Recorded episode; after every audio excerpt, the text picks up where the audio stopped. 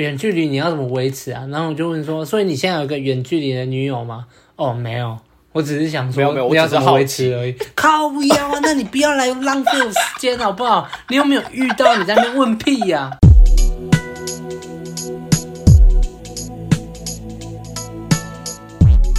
？Hello，大家好，哎、hey，又来了，欢迎回到把妹向导系列。今天，嗯，好像没有熟悉的声音，好像没有熟悉的声音，没错、啊，因为问路人分家了。我现在跟白马一起做、啊，又又分家了，到底要分几次啊？哦哦，去打炮了啦，有一个去打炮了，对，我们祝福他。好，那今天这一集就由我白马跟阿汉来主讲今天的主题。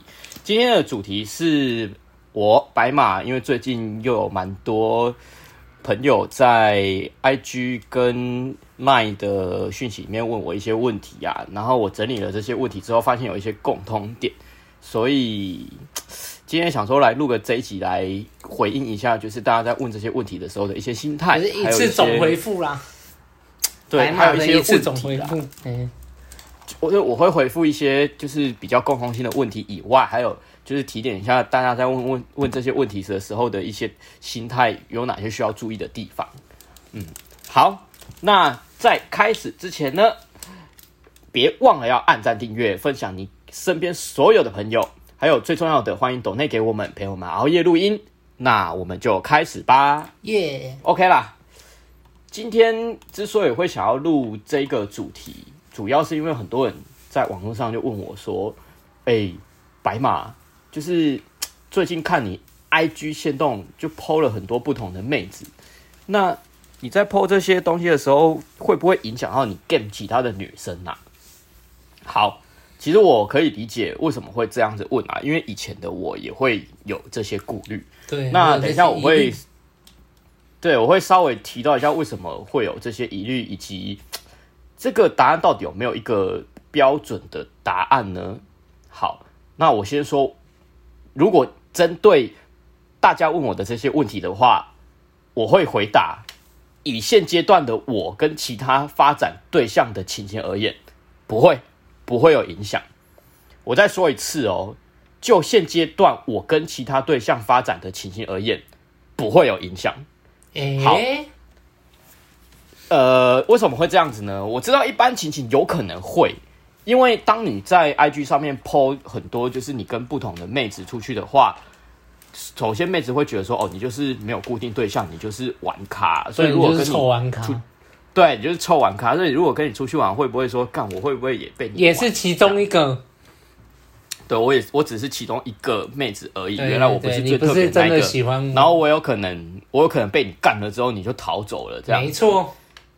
就道德压力嘛，好，好。那另外一种情景是，如果你一直 po 你的那个跟妹子出去玩的那个女生有固定的趋向的话，那人家其他妹子可能会想说，哎、欸，其实你会不会是有女朋友的、啊？我会不会不小心变成小三？哎，那一样就是没有人会想要就是变成小三，除非他，除非你真的价值碾压，让这个女生就是不在乎这个，嗯，不在乎这个属性，小三属性。对，但大部分的情况其实都还是会顾虑到这一点的、啊。那这个一样是道德压力，所以不管是哪一种，都一样是道德压力的问题。那其实这也不会令人意外啦，因为当你已经吸引到一个妹子的时候，如果不是道德压力的问题的话，基本上你就会 get 到她。当你吸引到这个妹子，但是你没有办法跟她上床，还是有后续的发展的话，基本上百分之九十九都是道德压力的问题。没错，所以我我理我理解各位的疑虑啦，就是说，即使你今天吸引到了这个妹子，会不会因为你剖线洞的这个动作，导致女生道德压力来了以后，然后就没有就会失去，对，就就我原本可以打炮的机会就没有了。好，你们在问我这些问题的时候。首先，我当然有顾虑到这些老问题。废话，我当然会想到，你们都想得到，我当然会想到啊。所以我抛上去的时候，我一定是已经评估过，这会不会造成这种影响？评估过了以后，我知道不会有影响，我才会抛啊。所以你们在问我这个问题的时候，其实我早就已经想过一遍了。我早就已经先想过。对我 po 上去之后，是不是会造成这种？难道难道说我的我的经验还不足以想到这些问题吗？对啊，所以为什么我敢 po 上去？因为我刚刚讲了，以现阶段的我跟其他发展对象的情形而言，不会有影响。为什么？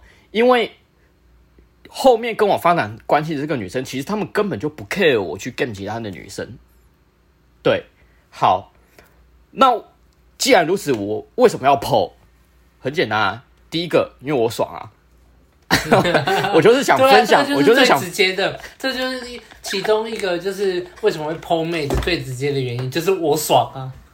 对对，我爽，你管我？我我会分享我的生活，我我去酒吧喝酒，我公众上有什么那个喜欢的有趣的事情，我我我去了哪边玩，我很开心，我就 po 啊。那一样啊，我跟哪个妹子出去玩，我很开心，我就 po 啊，你管我？我爽啊。好。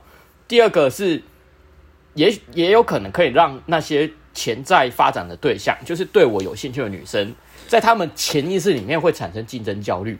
那因为我跟其他妹子出去嘛，所以也会产生预选效应，还有社交认证，对，这些都是很基本的东西。那再来就是，如果这些妹子看到了我跟其他妹子出去玩，她也愿意跟我出来玩的话，那有很大的几率是这个妹子也可以玩。对啊，她可能就回复你说。哎、欸，我也喜欢射飞镖，哎，都不带我去，这样之类的。对，其实其实这就可以筛选出也可以玩的妹子。好，我我现在的状况就是这样，就是那些看到我跟其他妹子出去一直玩的女生，还愿意跟我出来的，确实都是比较爱玩的女生。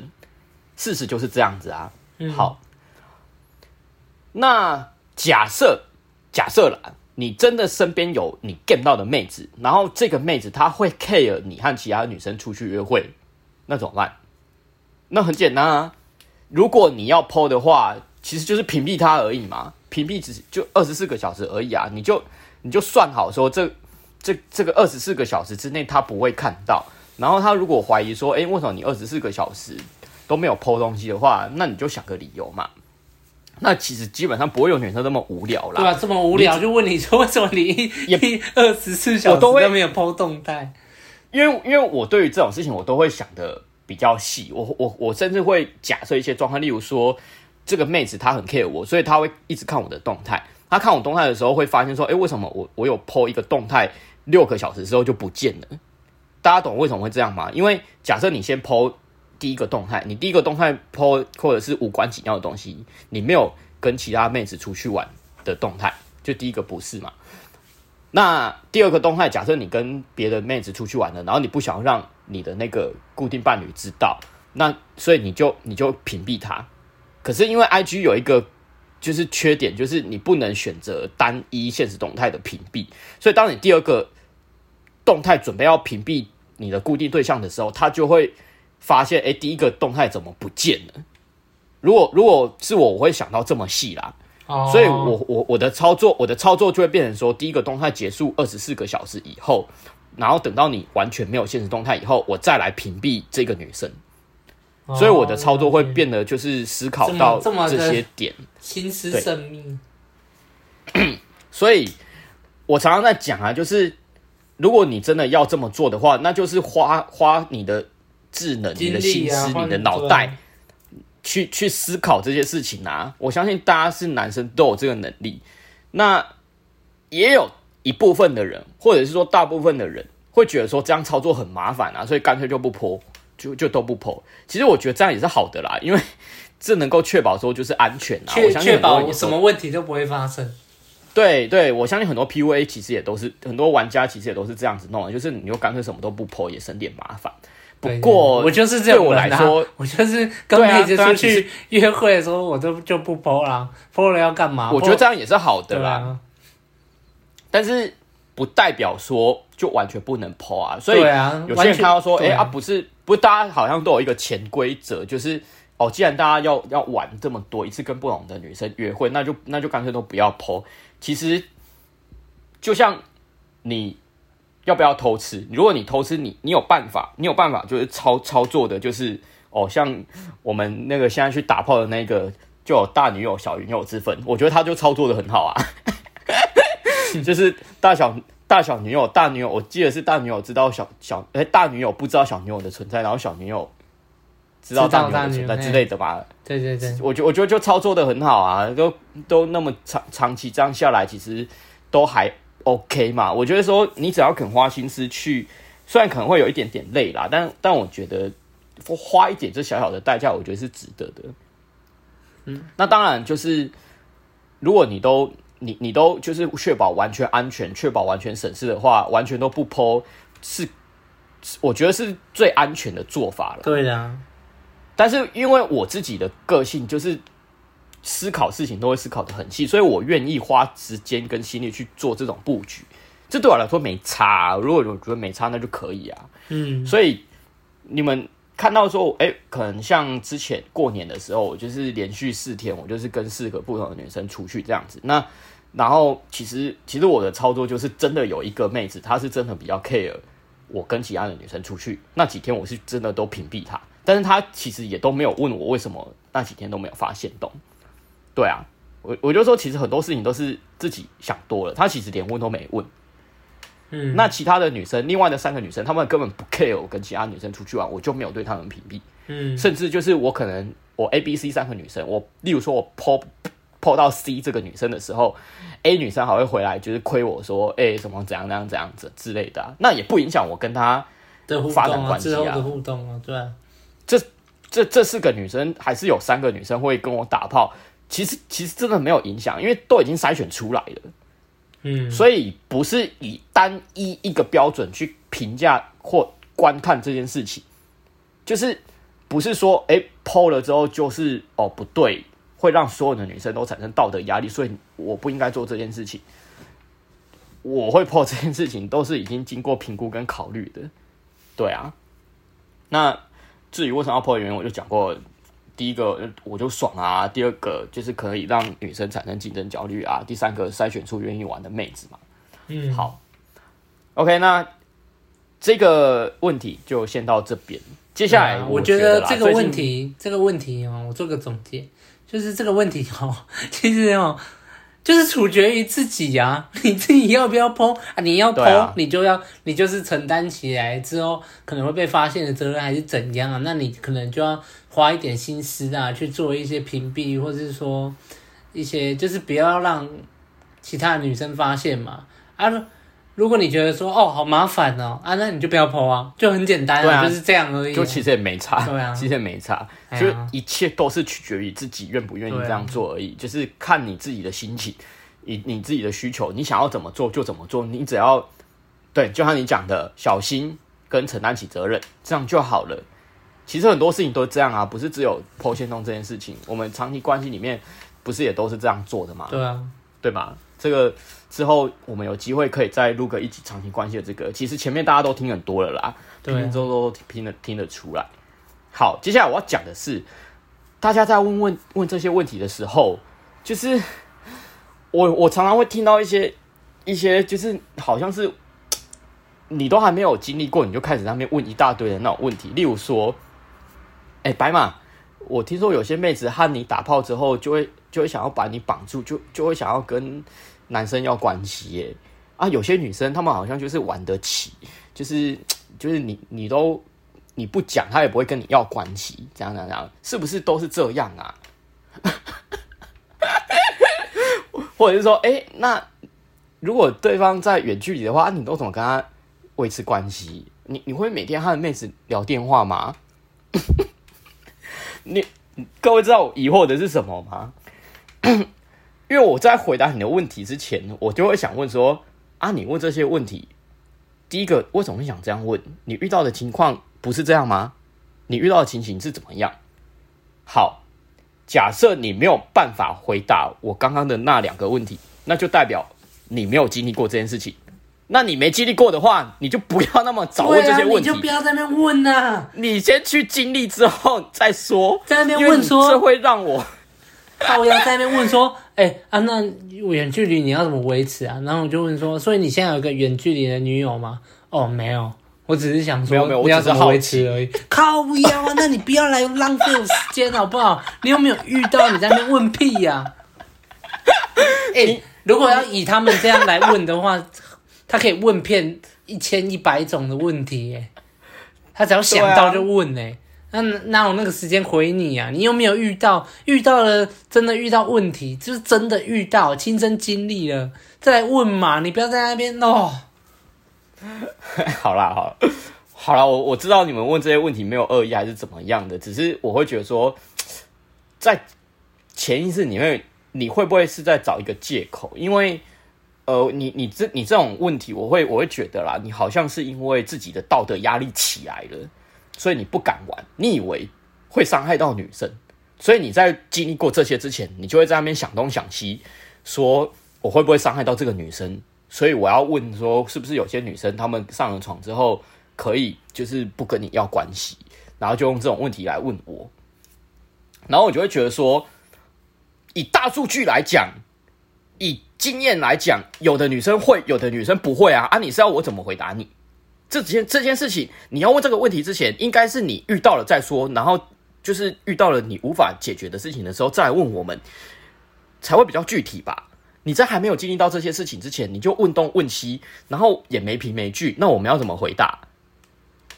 没有办法回答是一个点，另外一个回答是，我会觉得说，你干嘛不先去做、去行动、去经历过之后，你再来问这些问题？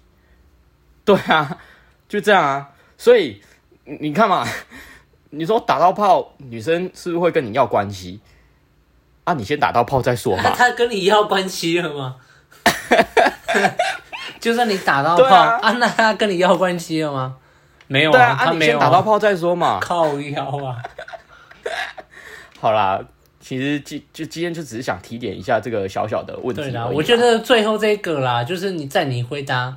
就是在问问题之前，你要先行动了啊！然后你问的问题也要是你亲身经历，你不要想到什么，然后你就假设性一个问题出来，然后我你想想看，我们还要去回答你那种假设性的问题，啊毁了，啊你记住了，然后呢，你等到你亲身经历的时候，你又忘了，靠腰，啊、嗯、你要再问一次，所以各位就是。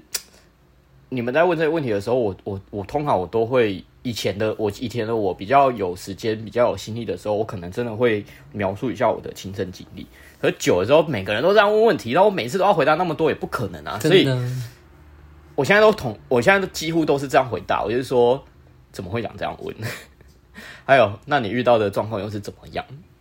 对，那一样啊，就是在问这些问题的时候，当我问你说你怎么会想这样问的时候。你就你就先想想，你为什么会想这样问吧？你真的是只是纯粹因为好奇吗？还是真的是因为自己道德压力起来，然后不敢去玩？就是我们之前也讲过嘛，这又是另外一个议题啊。到底我们是不是真的那么容易就伤害到这个女生？我们之前也常常在谈啊，其实也没那么容易啊。女生都有自己的情绪系统，完整的情绪系统跟他们。有些女生比你想的还会晚呢。对啊，有的女生比你还要野嘞。你在那边担心说，很多都是这样会不会伤害到她？就靠腰她，她现在就要跟其他的男生在那边约会。然后，然后，然后就变成你想的比做的还多。我觉得这样子就不是很 OK 啦。所以各位可能就是要注意一下。OK，对啊。天哪，因为今天今天这一集临时想出来的一个主题，所以今天也不需要谈很多。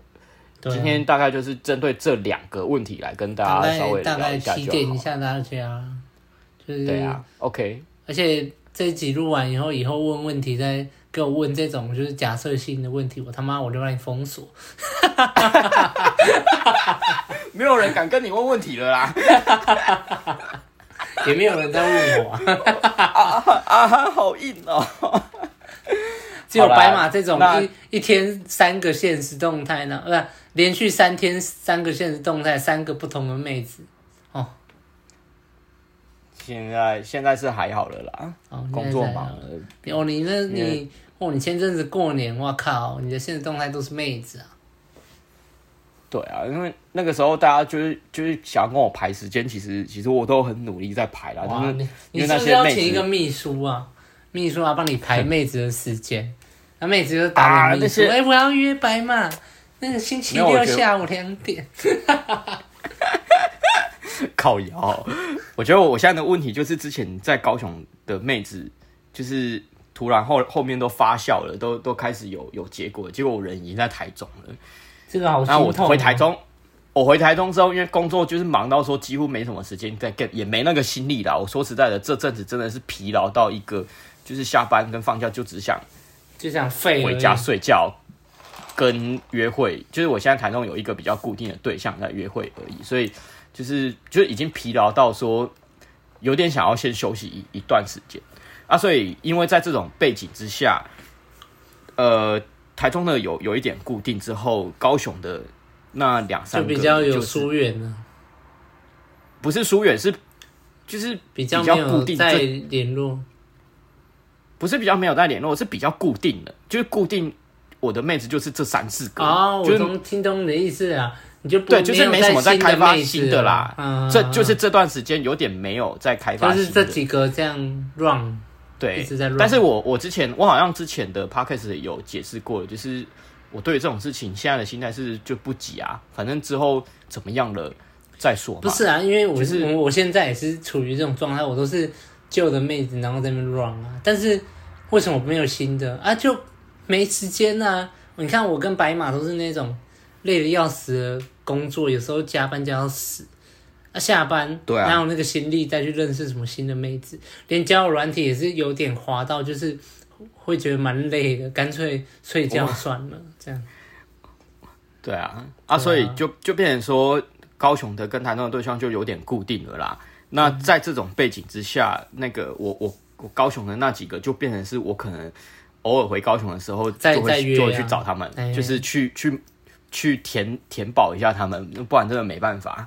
对啊，你说你说为什么？你说啊，之后没有新的不会怕吗？啊，反正我们就有认识妹子的能力，我们干嘛怕？啊，如果真的妹子真的、啊啊、真的就是一一直有空窗期啊，再去认识新的妹子而已啊。对啊，这个这个我们之前都有讲过了。对啊，反正目前大概就是这个样子。嗯、那那这就是为什么我去高雄的时候会一次约那么多个妹子，就是因为这个原因。对啊，因为我我现在九九才也也没有大概一个月。回去有一次，所以我我回去一次，我就我就会可能就会去去找那些妹子啊，把他拍。对啊，好啦，我我我该检讨一下，我还是要去回去找高雄的兄弟，我还是要回去找那个，就是大家跟跟大家一起去巨蛋和和和新崛江去。没错没错。好，不然白马下来下来高雄都看不到人。哎，白马，你有下来高雄？那那那为什么不要来找我们？啊、因为他都跟妹子去了。哦，好了，我尽量排了。好了，那今天我们的节目就到这边哦。喜欢我们的节目，别忘了到 Apple Podcast 留下五星好评，也可以留言给我们，我们都会看。也别忘了按赞、订阅、分享给你身边所有的朋友。还有最重要的，欢迎抖内给我们.给我们熬夜录音。OK，那我们下周见啦，下周见，拜拜。拜拜。